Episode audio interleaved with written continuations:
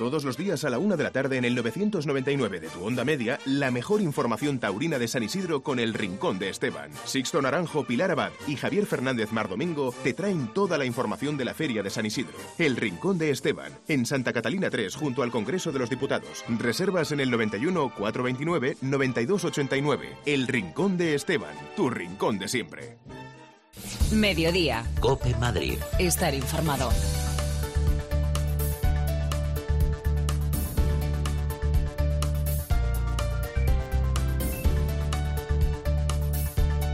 ¿Qué tal? Muy buenas tardes. Es la una y siete del mediodía y aquí estamos otra vez. Bienvenidos un día más y una semana más a esta edición especial del Albero que estamos emitiendo con motivo de la Feria de San Isidro aquí en Cope Madrid en el 999 de la Onda Media. Recibido un cordial saludo de quien nos habla de Sixto Naranjo. Y hemos vivido un fin de semana intenso en las ventas, oreja, agua, protestas. El viernes comenzó todo con una intensa actuación de Cayetano Rivera. Más allá de su liviana técnica, nadie puede dudar de la personalidad arrebatadora del torero de dinastía y de su personal empaque y concepto. No volvió la cara ante un ambiente a la contra y la oreja que paseó tuvo el acento de torero carismático, algo que necesita la fiesta como el comer. Prefiero un Cayetano a 20 toreros planos y con aspecto funcionarial como muchos de los que hemos visto en este San Isidro. Un día después, el sábado, hay que alabar la apuesta de los tres rejonadores que bajo el diluvio y un ruedo embarrado pusieron en juego tanto su integridad como la de sus caballos para ofrecer el festejo de rejones programado. Pablo Hermoso de Mendoza cuajó una de sus mejores faenas en los últimos años en Madrid y Sergio Galán rozó la puerta grande gracias a un clasicismo que nunca pasa de moda. Lea Vicens puntuó pero en un tono muy discreto. Su inclusión en las grandes ferias merecen más argumentos. Y ayer domingo la corrida de Miura fue pues eso, una corrida de Miura. Su juego no fue tan diferente al visto en los últimos años, corrida baja de raza, de escaso juego, pero con un toro que sirvió con nobleza y humillación como fue el segundo. Lo que no podemos pasar por alto fue la escasa presentación del encierro del hierro sevillano. Corrida muy variada, de escasa seriedad por delante. Justo lo contrario a lo que se espera de Miura. Para venir así a Madrid, pues casi que mejor no venir. Y una vez más, Pepe Moral, que salió a flote con los toros de Zariche, su mano izquierda ha cogido el aire a esas embestidas y fue lo único rescatable de un festejo que al menos fue breve. Javier Fernández Mardomingo, ¿qué tal? Buenas tardes. ¿Qué tal, Sixto? Muy buenas. Bueno, fin de semana, como decimos, ¿no? Como siempre suele pasar, intenso las ventas. Fin de semana muy intenso. Yo me quedo con la voluntad de los de a caballo porque lo normal hubiera sido suspender y más en, en esas condiciones y fueron ellos los que quisieron tirar para adelante y, y, oye, un, un aplauso para ellos. Eh, lo que decías de Cayetano, mm, Cayetano vino a Madrid como hay que venir a Madrid, a jugarse el todo por el todo, sacó la raza y a mí eso me vale. Luego te puede gustar más como torero, te puede Totalmente gustar menos, pero vino como hay que venir. Y qué bien torea Pepe Moral con la izquierda, insisto. Qué bien torea Pepe Moral con la izquierda. Es uno de los nombres que más injustamente están siendo tratados en el escalafón. O sea, Pepe Moral es torero de todas las ferias. De todas. Tiene que estar en todas las ferias. Y es que además, eh, bueno, hablamos con el Albero, ¿cuántas tenía eh, programadas de Miura? Tres en Todas. este, entre, O sea, mes de, entre el mes de mayo y mes de junio tenía, ha tenido tres seguidas. Tenía eh, tres Sevilla, tenía eh, Osuna. Osuna, y tenía la de las ventas. y obviamente. tenía Madrid. Y la corrida de Miura, pues muy justita de presentación, de comportamiento, pues lo que decías tú, una corrida de Miura. Tampoco esperábamos eh, que embistieran 7 de 6, pero, pero de presentación muy, muy justita, la verdad. A Miura, sobre todo a Miura, hay que pedirle más. Sobre todo porque además Miura ayer llenó la plaza. Sí, sí, sí, sí. Ayer el que llenó la plaza fue, eh, fue el hierro. Y eh, hemos visto, yo me acuerdo cuando volvió Miura a Madrid hace cinco años, Sí. más o menos. Joder, todos nos quedamos impresionados con la corrida, todos los, los toros con una presentación excelente, con el cuello larguísimo todos, pues ha ido bajando, bajando, bajando y yo creo que este año ha tocado fondo, con lo cual eh, al ganadero hay que darle un toque y, oye, si prefiere llevar las corridas a otras plazas, eh, pues que las lleve.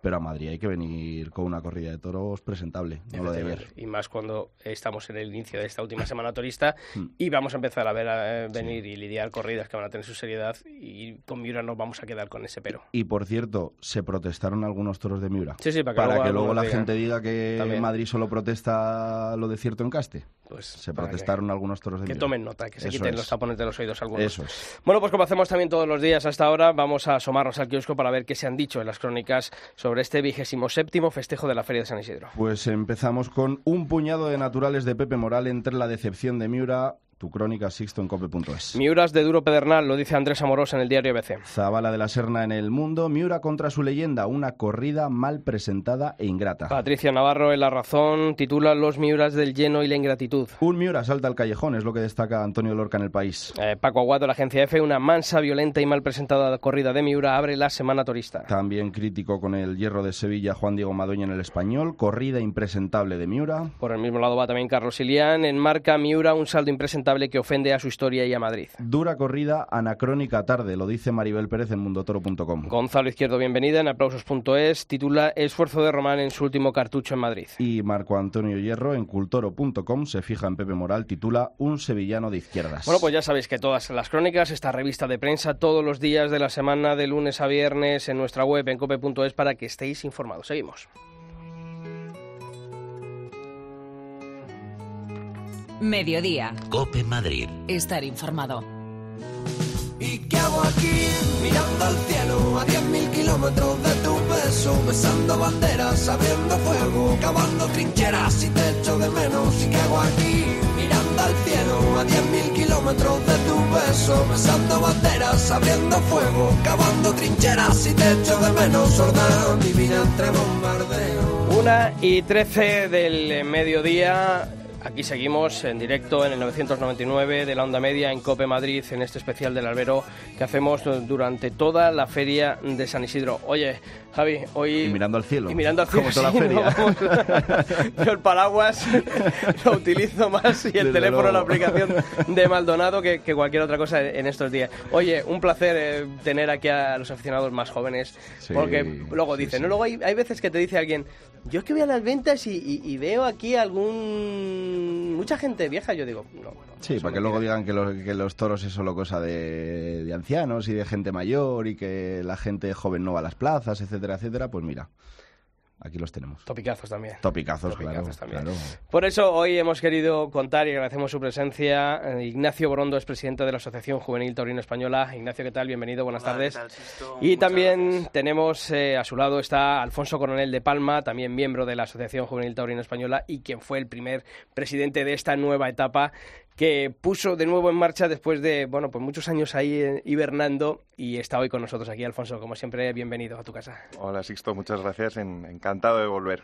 pues eso es lo que nos gusta no que estéis aquí y sobre todo para lo que más nos gusta que es hablar de toros verdad Así es. bueno Ignacio eh, mm, cómo estás viendo la, la feria así a, a grandes rasgos Pues la feria a grandes rasgos la estoy viendo con... Bueno, me gustaría para empezar destacar toros importantes que ha habido, pero en este momento todavía no, no diría que ha habido una corrida completa totalmente. En cuanto a los toreros, me gustaría resaltar que se han ido toros de triunfo importantes en la feria. Y bueno, ahora viene una semana que estamos con muchas ganas de ver qué tal, qué tal va y qué juego tienen estas ganaderías que por desgracia no tienen tantas oportunidades como las otras. Yo, desde luego, creo que, que, bueno, la feria, dentro de lo que cabe, con respecto a otros años, está siendo interesante. Es decir, nos está dejando un poco de todo, desde toros de diferentes eh, ganaderías que han llamado la atención. Eh, toreros también, que en diferentes tardes, pues oye, nos han podido llamar más o menos. También creo que está habiendo acontecimientos muy importantes eh, con respecto a otros años y creo que son bastante malos, entre ellos la- eh, las actuaciones de los presidentes durante toda la feria, que creo que hay que criticar completamente porque estamos eh, perdiendo el norte en, Madrid completamente, o sea, se estamos dando eh, faenas premiadas que nunca debían de haberlo sido, cuando se están dando orejas que no hay petición por parte de- del, público asistente. Pero bueno, dentro de lo que cabe, creo que está siendo una feria cuanto menos interesante. Es decir, yo creo que recuerdo que es de, las, de los pocos años que prácticamente muy pocas tardes me han- no me han dicho nada. Es decir, yo me acuerdo otros años que veníamos y decías, "Ma- es una tarde más en Madrid que no me ha dicho absolutamente nada, no he visto toros, no he visto toreros, no he visto nada.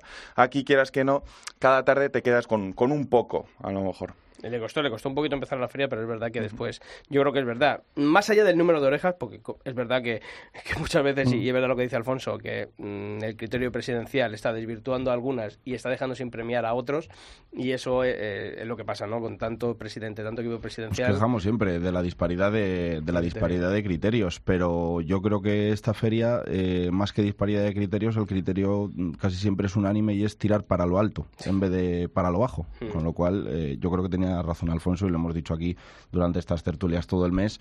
Eh, está siendo una feria generosa en el palco. Generosa en el Generosa en palco. el palco. sí. ¿Notáis también ese ambiente, Ignacio, un poco triunfalista en ciertas tardes, sobre todo? Sí, sin duda. Yo creo que este año se ha tocado techo en cuanto al triunfalismo exagerado en la Plaza de Toros de las Ventas y en ese sentido recalcar, como habéis comentado muy bien todos vosotros, el tema de los criterios presidenciales. Desde la asociación mandamos una nota de prensa hace un par de semanas, tres, exigiendo que el reglamento obviamente se tiene que cumplir, pero aparte, en segundo lugar, se tiene que mantener una exigencia un rigor acorde a la importancia de la Plaza de Toros de las Ventas y que por desgracia este año no estamos, no estamos viendo. Sobre todo yo creo que hay un nombre que eh, fue al principio de, de feria y todavía seguimos acordándonos de él, una actuación de Jiménez Fortés que yo creo que puso muy alto el listón y sin embargo con otros el listón ha estado, ha estado por el suelo, Alfonso. Sí, no, desde luego. O sea, con todo el respeto del mundo, creo que una oreja en Madrid es algo muy importante y que se tiene que tomar en cuenta. Y las últimas orejas que se están cortando en Madrid es que no sirven para nada. Entonces, eh, recuerdo que antes hablábamos de Cayetano. A mí, Cayetano, personalmente, eh, le reconozco cómo vino a Madrid. Es que vino muy en torero. Sí. Que era algo que no me esperaba de Cayetano, es decir. O sea, yo en, en muchas ocasiones no dices, oye, pues veías anunciar a Cayetano y dices, bueno, a ver qué viene a hacer. Y vino completamente en torero, con una disposición y unas ganas, pero no estuvo para cortar una oreja. No estuvo para cortar una oreja, no hubo petición y sin embargo se le concedió una oreja. Entonces, claro, tú ves otras tardes de toreros que verdaderamente han toreado bien y cortan una oreja y cómo es comparable. Es decir, si el premio se lo empezamos a dar a todos a la mínima que ocurre, ¿de qué vale una oreja en Madrid? Es que no vale absolutamente de nada y es el problema en el que estamos hoy en día, ¿no? Parece que las orejas han de regalarse y Madrid es una plaza que pone a la gente. Es decir, que tú cortando una oreja en Madrid te tiene que abrir puertas para ir a otras ferias porque eres una persona, eres un torero interesante. Es decir, porque has demostrado algo en una plaza de una exigencia máxima. Y eso que ya no las abre como antes, ¿eh? Desde luego, no, no, eso es una una- oreja es- en Madrid hace 10 años no es la oreja, no es la es- oreja es de ahora. pena. Pero yo creo que en cierto es. modo puede ser también por eso, por decir, por ese devenir que está eh, ocurriendo en la plaza en el que verdaderamente ya una oreja pues no significa nada. Sí, sí, sobre todo mm, recordando ahora un poquito la, la actuación de Cayetano, es verdad que tuvo un inicio y un final de, de faena, pero, Sí. mm, pero la- el nudo, mm, que es lo principal, ahí el, el hilo se perdió, se perdió bastante, ¿no? Le faltó la- un tranquito. También, bueno, pues eh, yo creo que ayudó como suele- siempre suele pasar, aquí muchas veces también, y se está perdiendo eh, eh, por parte de los, bueno, no, de- no del aficionado, pero sí de, los públicos, que lo único que quieren ver es que la, entra- el- la espada entre rápido y el toro caiga más rápido todavía. Y no valoramos muchas veces la colocación de, de las espadas, eso lo, lo estáis notando también. Sí, totalmente de acuerdo. De hecho, una anécdota, hace un, no sé exactamente en qué corrida, pero pasó eso. Estábamos en la grada viendo la corrida, intentamos comentar un poco la, cómo había caído la espada, que estaba bastante caída y baja, y, al lado nuestro un público, una persona de que acude nada. Había ido un par de veces a la feria, dijo, pero ¿qué os importa la colocación si está el stock entero dentro? Entonces, en ese sentido, yo creo que es un punto muy importante, igual que en el pasado se daban orejas solo por la estacada en Madrid, eh, yo creo que la estocada es un punto de inflexión lo suficientemente importante para que un matador se quede sin trofeo en caso de que ejecute mala suerte matar, sin lugar a dudas. Este, hemos visto, hemos llegado a ver que tras pinchar eh, una faena que no había sido eh, notable, se hubiese concedido una oreja. Ahora mismo no, no, recuerdo exactamente quién, pero, pero yo me quedé anonadado diciendo una faena que no ha sido completamente redonda, se ha pinchado y aún así eh, se ha concedido la oreja. Es decir, en, en qué momento estamos. Y lo peor de todo es que cuando tú como aficionado exiges un rigor dentro de la plaza, se te lanzan completamente a ti. Es decir, nosotros, eh, que yo creo que lo sufrimos prácticamente a diario, es decir, a la mínima que existe cualquier tipo de protesta a la concesión, yo ya no estoy hablando de, de faltas de respeto. Es decir, yo en ese sentido estoy completamente en contra de, las faltas de respeto que se puede dar dentro de la Plaza de Madrid. También hay que decir que Madrid tiene una idiosincrasia propia eh, y una participación, entre comillas, del público para con la faena, que es cierto que en otras plazas no se entiende. Pero bueno, también Madrid es Madrid. Pero ya una vez eh, muerto el toro, protestar a lo mejor la concesión de una oreja o haber protestado cualquier hecho dentro de lo que es la faena que verdaderamente se esté ejecutando mal, lo único que hace es ata- nos atacan a la propia afición. Es decir, por el mero hecho de demostrar que tú estás en contra de ello y que quieres una defensa eh, de la propia plaza, lo único que te proporciona es ataque. Es decir, este, yo creo que lo más bonito que nos han llevado en la feria es antitaurinos. Sí, no, totalmente. Oye, ¿qué, qué tal? eh, Perdón, Javi. No, no, no, yo, yo les quería, ya que habéis empezado con el tema, yo os quería preguntar por eso. ¿Cómo lleváis que os den palos todos los días? Pues ya estamos acostumbrados, por desgracia, pero bueno, nosotros siempre, como dice Alfonso, manteniendo el respeto, que es lo primero, intentamos enseñar o... de- Bueno, enseñar, debatir, mejor. Debatir, eso es, queda poco humilde lo de enseñar con nuestra y aprendiendo. pero sí intentamos decir o explicar por qué vemos que esto se está ejecutando mal, por qué creemos que se está picando en ese momento mal, o igualmente porque creemos que se está haciendo bien en un determinado momento, que no todo, no todo está malo.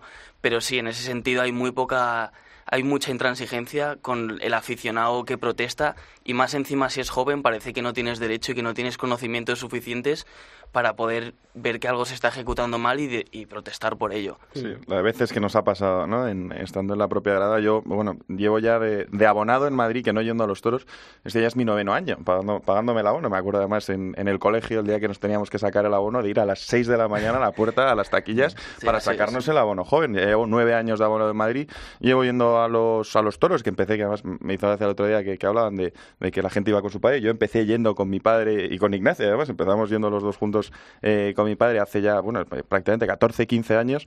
Creo que he leído todo lo que he podido de toros y más, y cada vez que, que hablo, ¿no? Siempre hay el, el- el típico que se da la vuelta y es calla y aprende. Digo, joder, calla y aprende. Pues muchas gracias, tendré que aprender. Evidentemente esto es constante, pero creo que puedo a lo mejor decir lo que Claro. pienso, ¿no? Es- hay una cierta Claro. intransigencia, pero bueno, es, es la Plaza de Madrid, tampoco podemos hacer un mundo de, de todo esto. Sí, pero lo que llama un poco la atención es que este año yo creo, bueno, diría los últimos cinco años, esta intransigencia ha dado un paso más.